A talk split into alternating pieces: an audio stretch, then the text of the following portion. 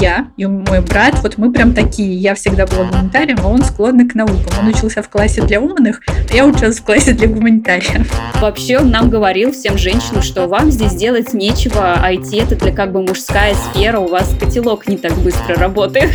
Женщин притесняют, потому что ну, женщины просто лучше во всем. Всем привет! Это подкаст «Женщины и все», который делает команда издания «Горящая изба». Мы рассказываем про все, что может быть интересно женщинам, и делаем подкаст на самые разные темы, от размышлений о том, как выжить в декабре, до фемурбанистики. Я Лера Чебедько, редакторка подкастов «Горящей избы», а вместе со мной главный редактор Таня Никитина. Привет. И выпускающий редактор Вика Нестратова. Всем привет. Вы представляете, я, в общем, на этих выходных ходила на предпоказ нового мультфильма Миядзаки, и до сих пор нахожусь под большим впечатлением, и сегодня пойду на него снова. Ого! Но уже за компанию с подругой посмотрю, как это будет смотреться уже второй раз. Вот это ты, Лера, верная поклонница творчества Миядзаки. Лера не только сходила на предпоказ, но и написала об этом текст, и я под большим впечатлением, потому что я читала его вчера, и я как будто сама посмотрела это аниме, то есть настолько подробно и интересно. Мне кажется, Лера его писала. Мне очень понравилось. Вот так что, если вы интересуетесь творчеством Миядзаки, я очень рекомендую Лерину рецензию почитать. И, кажется, неважно, делать это до или после похода. Там нет спойлеров, но, кажется, она обогащает просмотр многократно который раз думаю, какое счастье, что Миядзаки каждый раз хочет уйти, но каждый раз не уходит, потому что я не знаю, как будет жить наш мир без новых мультиков от этого великого просто мастера, который всю, через всю юность я его пронесла с таким восторгом. Как вы думаете, он получает от этого удовольствие или уже, знаете, из последних сил такой, ну сколько можно, когда придет мой достойный преемник опять эти мультики рисовать? Но я, конечно, надеюсь, что он радуется. Лер, как ты думаешь? Я думаю, что он получает удовольствие, потому что, ну, если он уже сейчас пришел в Гибли с новыми идеями, ну, наверное, а, он все-таки не нравится. уходит опять, да? Нет, нет, он будет, видимо, до последнего снимать. Я восторгаюсь его творческим гением, который никак не хочет утихать и отправляться на заслуженный покой. Да, а мне еще знаете, что больше всего в нем э, ну, мотивирует, не знаю, вдохновляет то, что он вот прям такую прям карьеру свою начал и выстрелил, когда ему было 40 лет. Это мы возвращаемся к нашему выпуску про то, как мы пытаемся все успеть до 30, а человек вот в 40 лет только начал жить. Э, профессионально, я имею в виду. Я обожаю такие истории, как человек, которому 30 через 2 месяца, очень меня вдохновляют. Ладно, предлагаю перейти э, к теме сегодняшнего нашего выпуска. И на нее нас э, навеяло такое событие, которое недавно произошло в мире IT. История какая? В Латвии ежегодно проводится конференция для э, разработчиков, которая называется DevTernity. И э, вот в течение нескольких лет там среди спикеров мужчин также были э, спикерки женщины, но каждый год по каким-то непонятным причинам, именно в тот день, когда эти женщины должны были выступать, э, само выступление почему-то срывалось. И на это обратил внимание программист Гергели Орос, и он провел как бы свое такое небольшое расследование. И все эти женщины, которые были представлены как спикерками, он выяснил, что, по крайней мере, э, две из трех, которые должны были выступать в этом году, на самом деле фейковые, и что их изображения были сгенерированы с помощью нейросетей, а сами они не работали в тех компаниях, э, которые ну, были представлены на сайте, потому что Орос специально связался с этими компаниями и узнал, что эти женщины там на самом деле не работают. Мне кажется, того факта, что они были сгенерированы нейросетями, в целом достаточно, чтобы заключить, что они не работали в этих компаниях. История, конечно, шок. Я когда ее прочитала, я подумала, это же надо такое выдумать. И насколько я знаю, это же еще не все, да? Да, меня впечатлил другой аспект этой истории, что удалось выяснить, что одна из этих женщин, она была зарегистрирована как спикерка на этой конференции аж 2021 года, и все это время очень активно вела социальные сети, и там было ее лицо, где она сидит за ноутбуком. И более того, она даже как-то ну, пыталась в повестку, говорила о том, что вот из-за того, что она такая красивая, из-за ее внешности, ее не воспринимают как разработчицу.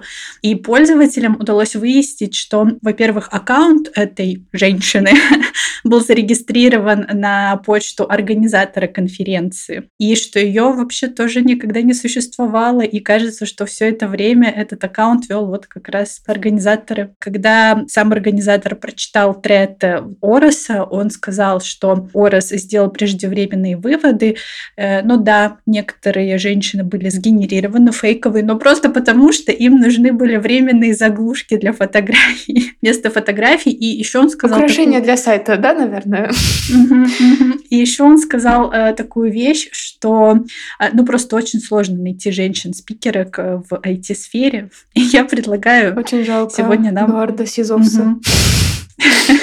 Я предлагаю сегодня нам об этом поговорить. И как раз давайте вот про его заявление, про то, что женщин-спикеры очень тяжело найти в IT-сфере. Что думаете про это? Мне очень сложно в это поверить. Я прекрасно помню, когда я писала текст про криптовалюты, как сферу криптовалют как бы отнимают у женщины, как им важно занять свое место в криптовалютной экономике, пока это не сделали мужчины. И в процессе написания я очень много натыкалась на женщин, которые работают в криптобизнесе, в технологиях, связанных с криптовалютами.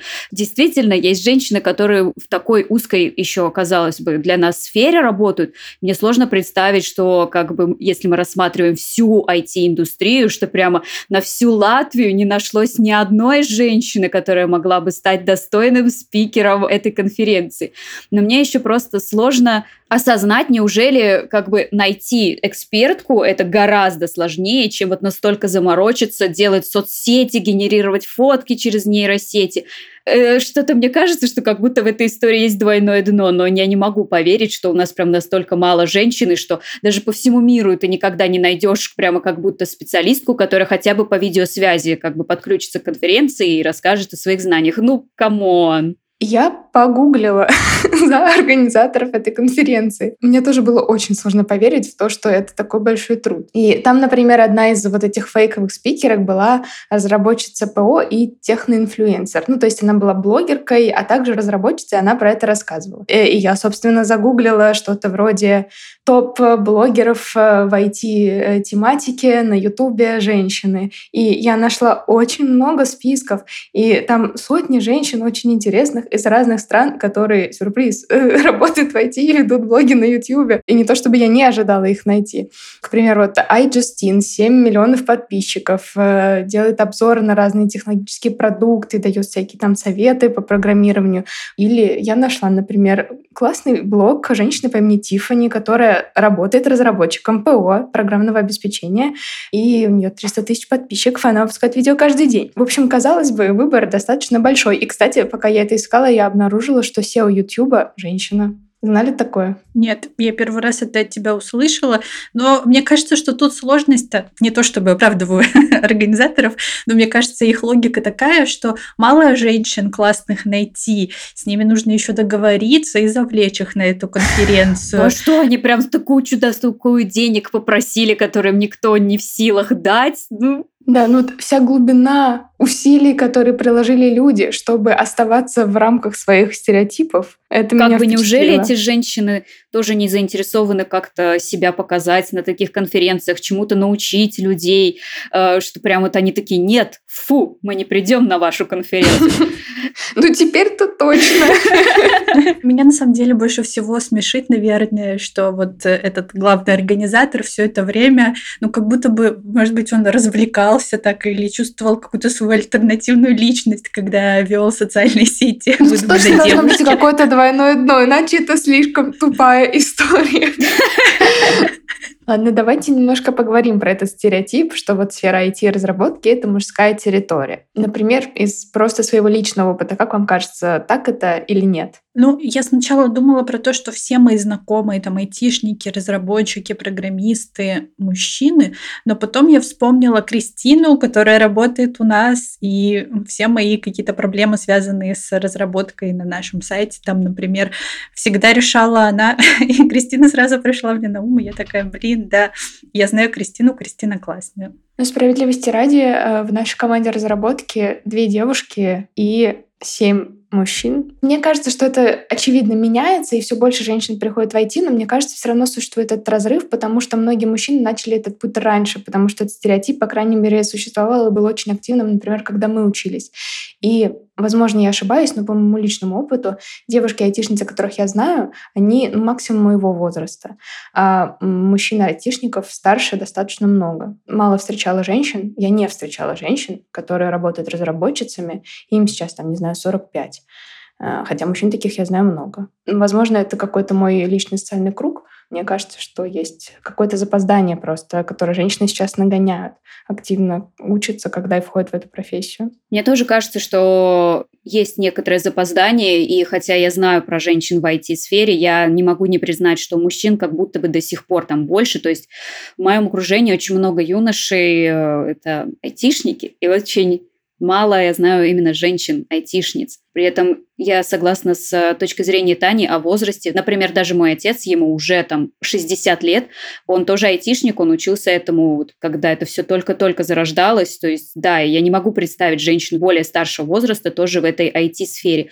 При этом я пыталась размышлять, в чем проблема, потому ведь это же не как, например, с экономикой, когда мужчины строили карьеру, а женщинам при этом говорили, что они как бы должны сидеть дома, рожать детей и содержать мужа в уюте. Поэтому, когда женщины пришли на рынок труда, им пришлось прям титаническими усилиями нагонять, чтобы хоть как-то достичь вот вот столетний разрыв. С IT такого, по идее, не должно было происходить, когда появилась у нас IT-индустрия. Ну, как-то все более-менее так согласились, что, ну, наверное, как бы можно дать женщинам тоже поработать.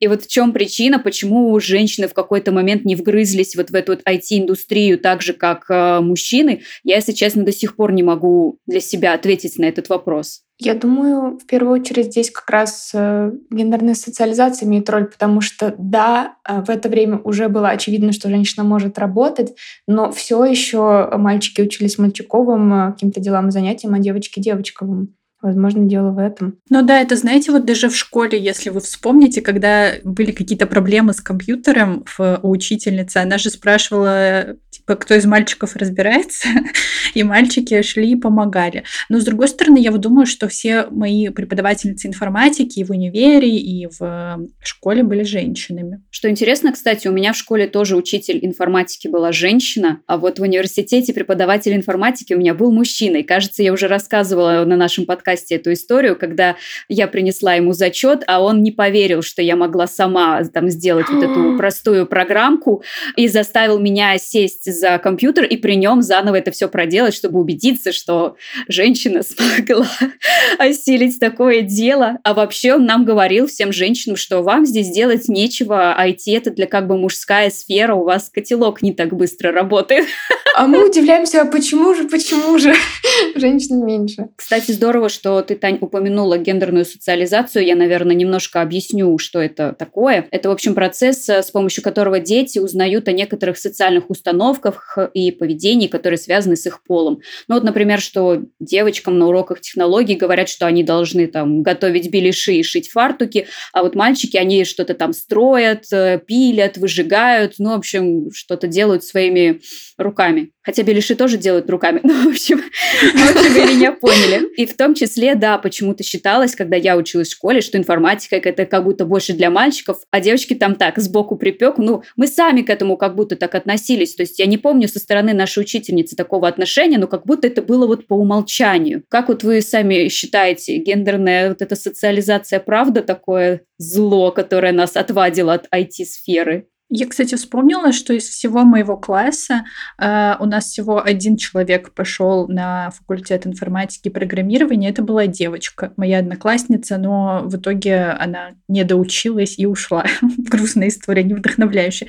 Но я думаю, что место гендерной социализации, да, имеет место быть, э, потому что, как я уже сказала, что как будто бы всегда вот все, что связано с компьютерами, это было для мальчиков. И даже сейчас у меня есть два друга. Один вообще вообще большой фанат техники Apple, и все, что мне интересно про Apple, я всегда пишу и спрашиваю у него.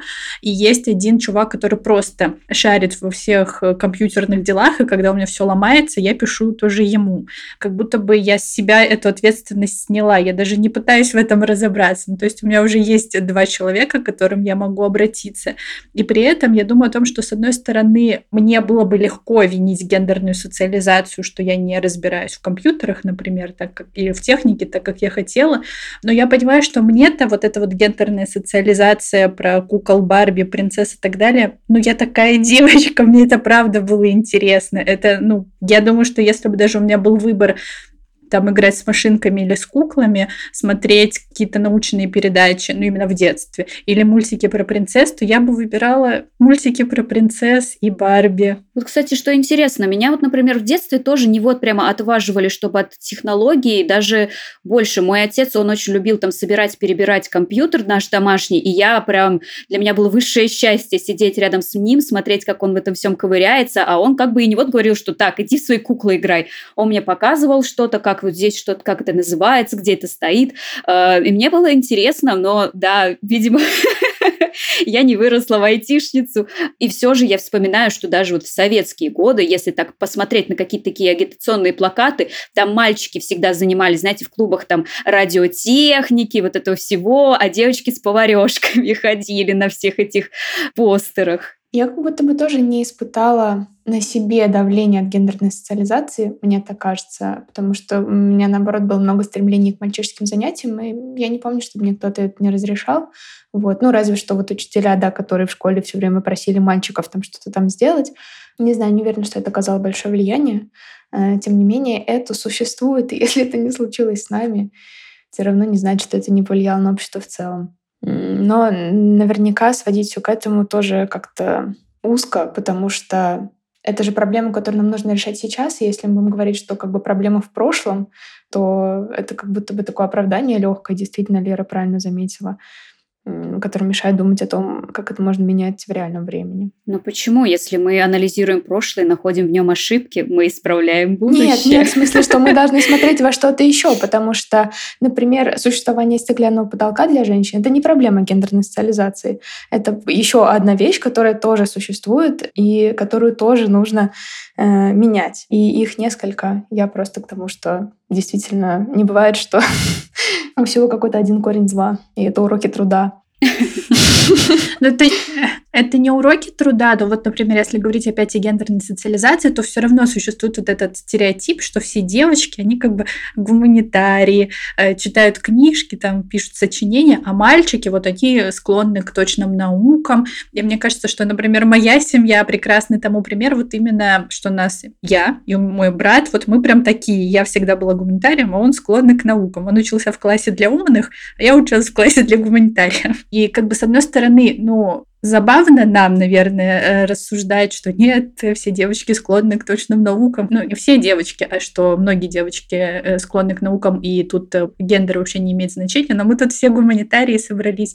И мне интересно у вас спросить, вообще у вас у самих когда-нибудь был интерес, там, не знаю, к физике, математике, химии, биологии, или вы всегда были вот в филологическом направлении? Ну, вообще, я выросла, например, рядом с сестрой, которая по образованию химик. Причем такой довольно серьезный она была химик, поэтому я уже, у меня была перед глазами картина, что не все девочки обязательно гуманитарии. При этом я, например, да, я интересовалась точными науками. А, например, в школе я не могла дождаться, когда мы начнем уроки химии, но я споткнулась об том, что у нас очень была старенькая школа без э, нормального оснащения. У нас не было там раковин специальных. Ну, в общем, Кабинет не был оборудован по технике безопасности, и вся наша химия осталась вот на уровне теории, мы не проводили никаких опытов, ничего на свете. И мой интерес как бы быстро угас. Мне хотелось вот как бы вот это вот самое это пощупать. А, я интересовалась э, астрономией, очень интересовалась, зачитываться могла всякими этими статьями о небесных телах, устройстве космоса и так далее. А, Стивена Хокинга я одно время прям читала запойно. Но у меня это просто как, ну, приятное времяпрепровождение. Я, кстати, никогда не задумывалась о том, чтобы уйти работать в точной науке, как раз профессионально. Мне показалось, что у меня больше именно склонность к гуманитарным наукам, но я не вижу ничего плохого в гуманитарных науках. Я горжусь гуманитарной наукой, горжусь, что я журналист и вообще этой сферы. Каждому, как говорится, свое. А, у меня тоже не полярное отношение к гуманитарной технической сфере. И в школе я любила очень много предметов. Например, я, кстати, очень любила информатику, и мы с моей подругой были лучшими в классе какое-то время. У нас была не очень большая группа. И, например, когда началась логика, это просто был мой звездный час. Мне так сильно нравилось решать эти задачки, что мы решали их за весь класс. У меня была пятерка по информатике по старшей школе. Вот, и биологию тоже, я помню эти задачки на деление Менделевское очень тоже крутые. И я всегда относилась к этому так, что точные науки — это отличная тренировка ума. И даже если я знаю, что мне, например, нравится журналистика и литература, и что я на самом деле хочу этим заниматься, то мне всегда казалось, что очень полезно для меня заниматься там математикой или чем-нибудь таким, потому что мне нравилось э, состояние, когда ты решил задачу, когда ты чувствуешь, что твой мозг такой острый. Кроме того, есть такая сфера, как лингвистика, которую я тоже рассматривала для себя, а это же как раз такая квинтэссенция всего. И там и математика, и филология, все работает вместе. И сам язык по себе, математический язык — это язык, русский язык — это язык. Вообще-то это все очень близко. Я не уверена, что какое-то бинарное деление действительно э, хорошо подходит. И мне кажется, было бы вообще-то здорово, если в школах э, не было бы такого резкого разделения, а потому что, а может быть, человеку нравится, например, биология и литература, и он хочет писать книжки научпоп. Почему нельзя объединить, э, ну, сделать классы под такого человека? Я надеюсь, что в хороших школах это уже делается, когда ты можешь просто набрать предметы и не выбирать, ты технарь или гуманитарий. Это очень классная идея, когда детей не делят по классам, а когда они просто набирают те предметы, которые им нравятся, и изучают их углубленно. Но мне никогда не нравились точные науки, честно сказать. Хотя иногда я ловлю себя на мысли, когда уже я окончила школу, что мне не хватает вот э, математики в том плане, что просто порешать какие-то там э, уравнения и примеры, чтобы просто размять свой мозг, скажем так. Но мне кажется, что моя проблема главная в том, что я могла решать все это, там, и математику, и физику, когда нужно было просто использовать уже готовые формулы, и тогда мне было легче. А вот задачи, где нужно было прям поразмыслить, и, так сказать, со звездочкой вот э, на углубленные знания, они мне не давались. Не напрягался мой мозг в нужном направлении. Я согласна, мне тоже были сложные такие задачки. Видимо, это для тех людей, которые все все-таки технари, несмотря на наше рассуждение о том, что это э, не бинарная система. Я сомневаюсь, что это работает просто потому, что ну, у нас женский мозг, Нет, ну, конечно, нет, нет. Потому что у меня тоже были такие проблемы. И мне кажется, что если бы я просто интересовалась той же там математикой и физикой, я бы прекрасно это все решала. Но просто мне это было неинтересно. Я хотела читать свои книжки и писать свои писульки. Что там э, сказал Архимед, кто вычислил там прямой угол треугольника, мне было как-то по барабану. Я вот учила мне необходимый минимум. И мне было хорошо. Когда человеку хорошо, ведь неважно, гуманитарий он или технарь, лишь бы получать удовольствие от своей профессии. То же время, вот я все думаю, у меня, например, в школе был стереотип, и который на меня имел большее какое-то влияние, это то, что девочки как бы умные, а парни как бы балбесы. Потому что было очень много девчонок, которые хорошо учились и были умничками, и там делали все домашние задания, а среди парней, ну, пока не наступил какой-нибудь там 10-11 класс, куда нужно было поступать, таких было гораздо меньше. И мне казалось, что существует такой стереотип, что девочки прилежные ученицы. И я думаю, а почему это не привело к тому, что женщины занимают все лучшие рабочие места? Они ведь в школе так трудились. когда это ломается. А потому что здесь вступает в силу другая гендерная социализация о том, что девочка должна быть послушной. Это еще древний-древний текст про женский гнев, который был самым первым.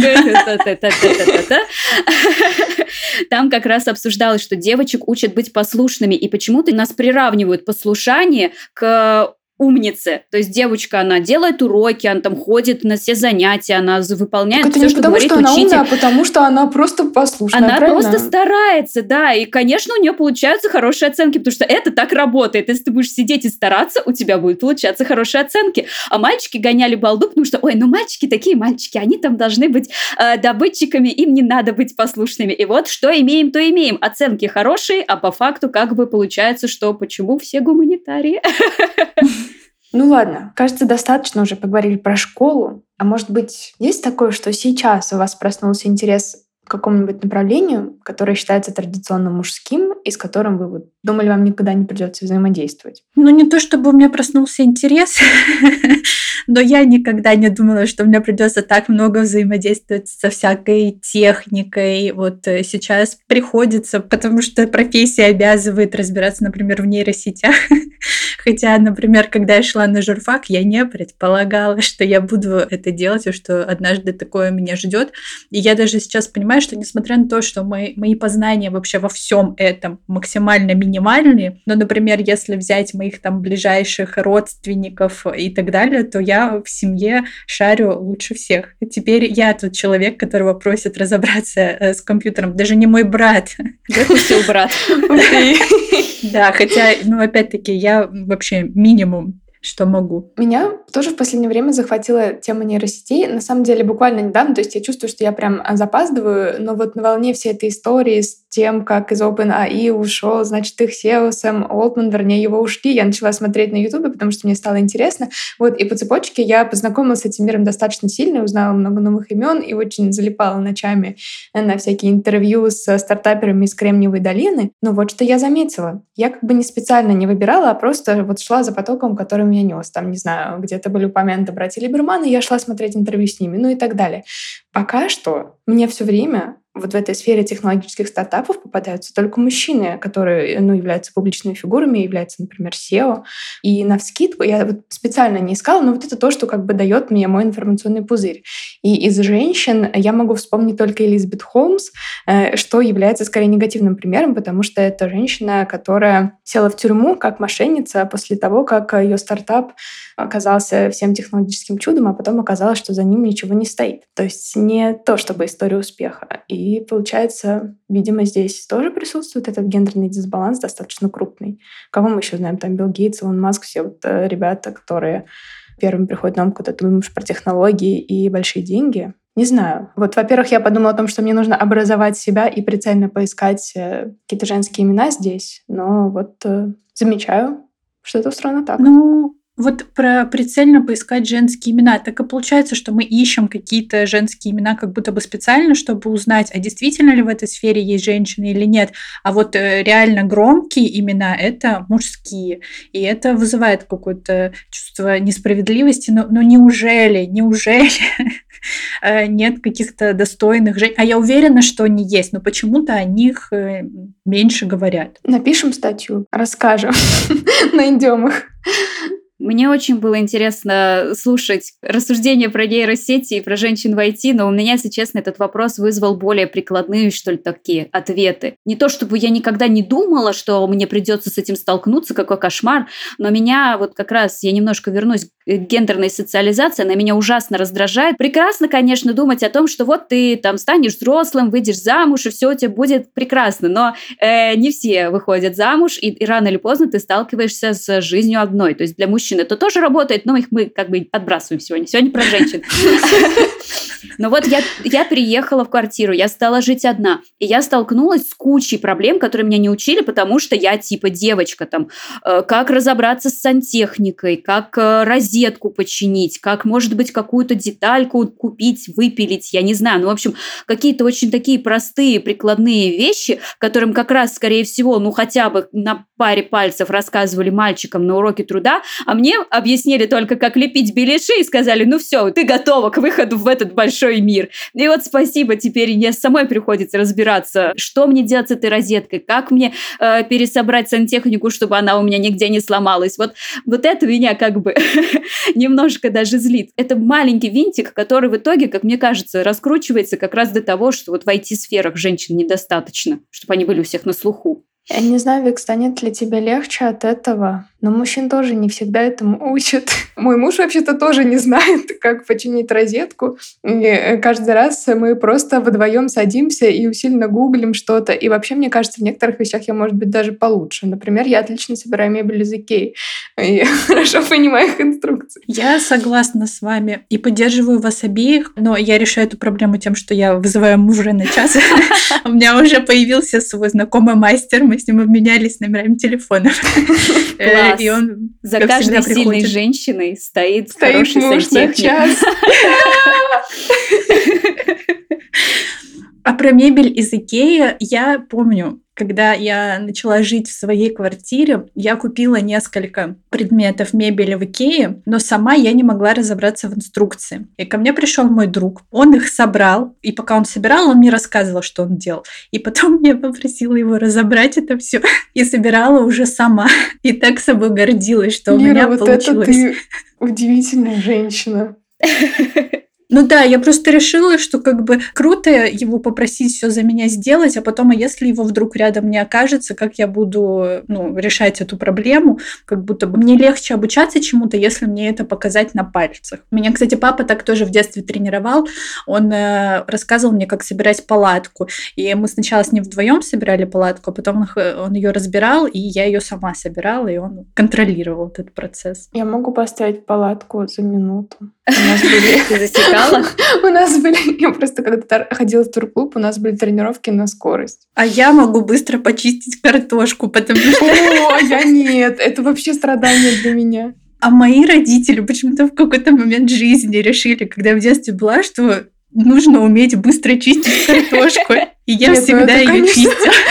Интересно, если будет зомби-апокалипсис, ты будешь кидаться в них очистками. Но знаешь, я несколько раз готовила, ну там в общаге, например, когда жила, и в школе мы собирались с девочками. Когда я чистила картошку, все говорили, о, Лера, как быстро. У тебя получается, я даже чищу ножом, а не с помощью картофеля. Это очень ну, круто. Это ты вообще вот... высший Моя бабушка только вот так умеет. И я думала, что для такого искусства нужно прожить 70 лет. Очень Или круто. вырасти в моей семье.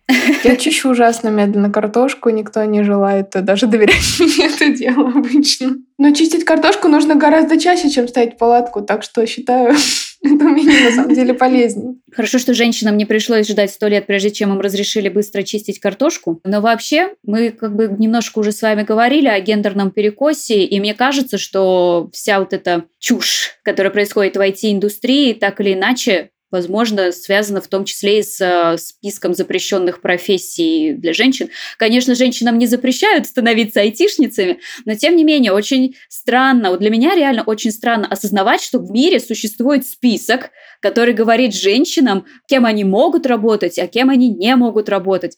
И хотя его как бы сокращают, то есть, например, мы вот помним, что недавно только женщинам разрешили управлять электропоездами, он все равно как бы есть. Там еще есть куча профессий, на которых женщинам запрещают работать, якобы озабочиваясь об их здоровье и так далее. И даже если они не входят в список запрещенных профессий, то и то часто на какие-то должности как будто бы специально ищут именно мужчин, а не женщин. Давайте обсудим этот беспредел. У меня есть две истории. Одна вдохновляющая, а другая возмутительная. я начну сначала с возмутительной истории. А, дело в том, что когда я еще жила в Томске, у нас там было такое пространство, которое существовало специально, чтобы там проводили всякие мероприятия, в том числе наш факультет тоже периодически там что-то устраивал, и там даже работал мой друг администратором. И как раз это был вот 2018-2019 год, зарождалась вот эта вот ну, третья волна феминизма, скажем так, активно все обсуждалось. И я помню, вот в нашем маленьком томском фем-сообществе очень возмущались, что на должность администратора в этом пространстве искали только мужчин. И женщин даже не рассматривали, оправдывая это тем, что администратору придется очень много носить стульев, чтобы расставлять их э, перед мероприятиями, и что женщина с этим не справится. Нет, спасибо за заботу, конечно. Но мне кажется, что ну, ведь несложно же да, в таких профессиях писать, в смысле в таких вакансиях. Эта работа требует большой физической силы. Нужно будет носить стулья. И тогда люди, которые не готовы носить стулья, не будут на нее подаваться. Это может быть и женщины, и мужчины. Угу, как будто бы все мужчины такие Ну, это же не сложно, да? Как будто все мужчины Геркулесы. Ну, я знаю, что обуславливают часто даже тот же список запрещенных профессий тем, что там, ну, во-первых, что женщина слабее мужчины физически, биологически, что как бы отчасти может быть и так, но мы все знаем, что есть мужчины, которые, ну, они достаточно худенькие и вообще как бы не могут сильно большую ношу поднять. И есть женщины, которые там, например, они увлекаются бодибилдингом, у них там огромные накачанные руки, они там не то что стулья, они там дома могут поднять этими красивыми руками. Говорят, что ну вот есть профессии, которые влияют на репродуктивное здоровье женщины, она потом не сможет рожать. Окей, хорошо, я согласна. Но если женщина не хочет рожать? Что, если она хочет всю жизнь не быть такого. шахтером? Она вот прям хочет ходить под землей, перемазанная мазутом, нюхать все эти вот испарения. Для нее прям кайф. А вот детей она заводить не хочет. Почему она не может стать шахтером? То есть вот тут Мне я кажется, согласна это вот так же решается. Ну, напишите Ну там. да. Эта работа вредная, вы будете вдыхать токсичные пары, но мы будем платить вам много денег. Или там будет какое-нибудь там излучение. Человек сам на себя это примерит и поймет его жизненная ситуация, это допустимо для него или нет. И все. Ну, мне даже не кажется это какой-то гениальной мыслью. Мне она кажется очень простой. Почему не делать так? Я помню, меня очень смешило, когда обсуждали, что женщины не могут э, водить э, поезда в метро, что якобы в темных туннелях им будет страшно. Э, ну, очень смешно. Да, как бы более глупого аргумента я не могла придумать. А про вдохновляющую историю. Короче, несколько лет, два года назад я летела на самолете из Петербурга в Москву. И в какой-то момент, когда мы уже приземлялись, я вдруг поняла, что меня везла, что главный, значит, пилот а, была женщина. Я сначала не обратила на это внимание, а потом, когда мы уже приземлялись, она сказала, что а, вот мы совершаем посадку там в аэропорту Шереметьево, температура такая-то. Я очень так впечатлилась, у меня сразу такое воодушевление было, что даже так приятно, что вот меня женщина прокатила это расстояние. Это был мой первый единственный раз. Больше я, к сожалению, так не летала. Я очень много летаю, но у меня вообще ни разу такого не было. Кажется, это действительно редкость. Да, и зато не редкость шуточки в стиле «О, ну куда ж она нас увезет, эта женщина». К сожалению, стереотипы э, в авиаотрасль как будто перетекли из э, автомобильной сферы. Я считаю, эти люди должны вспоминать, как у них девочки учились в их классе хорошо. И радоваться, что их везет женщина-пилот.